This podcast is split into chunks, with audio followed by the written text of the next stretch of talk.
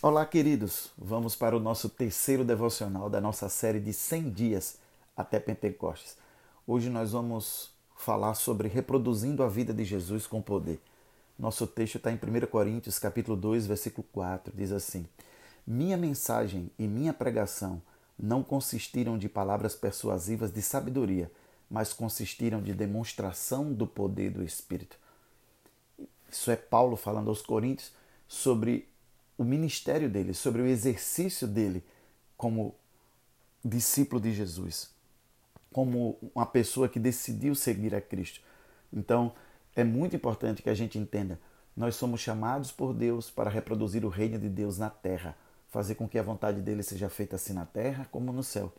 E disse Jesus que nós seremos conhecidos como seguidores dele se nós estivermos fazendo isso. Tem uma história de um certo homem que não via o seu irmão há muitos anos.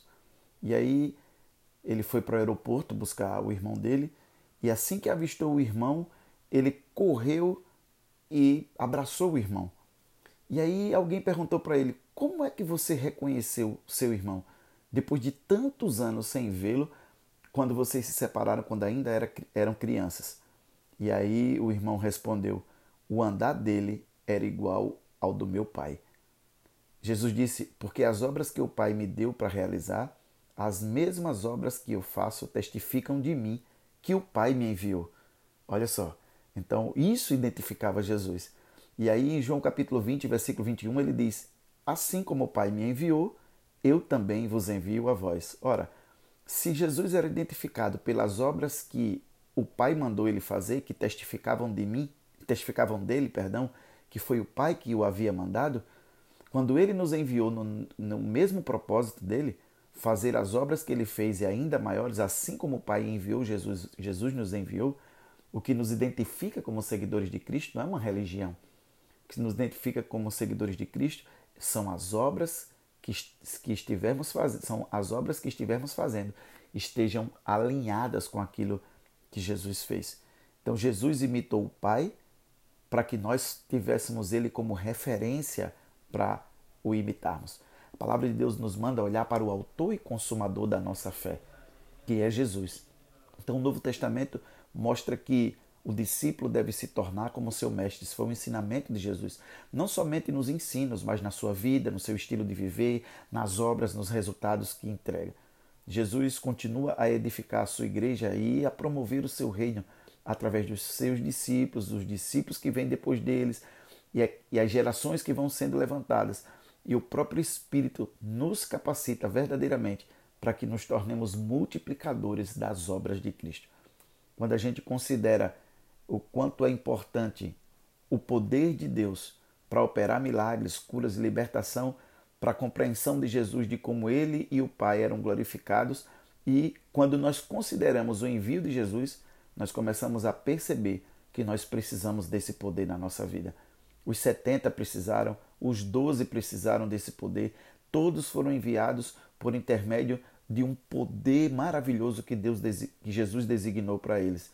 Então, através dos apóstolos nós começamos a ver as curas e eles voltaram para Jesus com aqueles relatórios maravilhosos de que até os demônios nos se submetiam a eles. Então, nós não podemos subestimar a prioridade que Jesus dava ao ministério de expansão do reino através das obras das palavras poderosas que ele mesmo demonstrou para os seus discípulos.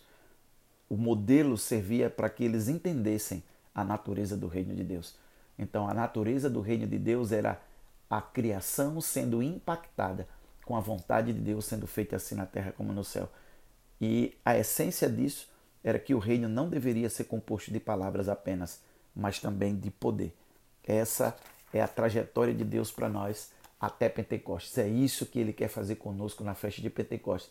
E ele está nos construindo todos os dias através da renovação do nosso entendimento, para que nós possamos ser incendiados no nosso coração nessa busca para viver uma vida sobrenatural, buscando de Deus a essência do Espírito Santo e nosso relacionamento com Ele, para viver e realizar o que Jesus realizou.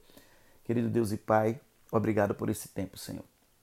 Obrigado por cada dia, por essa palavra que tem construído a nossa mente para uma mente de reino e uma busca apaixonada por viver o exemplo de Jesus. Libero sobre cada discípulo nessa oportunidade a graça necessária para continuar nessa busca e intensificar essa busca. Eu os abençoo nesse tempo e declaro sobre cada discípulo do CR, ou sobre cada pessoa que está ouvindo esse tempo devocional, que haja um aumento da vontade de buscar o Senhor, porque Ele disse que se nós buscássemos, Ele seria achado de nós. Obrigado por essa oportunidade, Pai. Espírito Santo trabalha na nossa vida até o dia de Pentecostes, para que nós estejamos prontos para aquilo que o Senhor tem para nós. Nós te amamos em nome de Jesus. Shalom, queridos. Beijo no coração, viu? Amo vocês.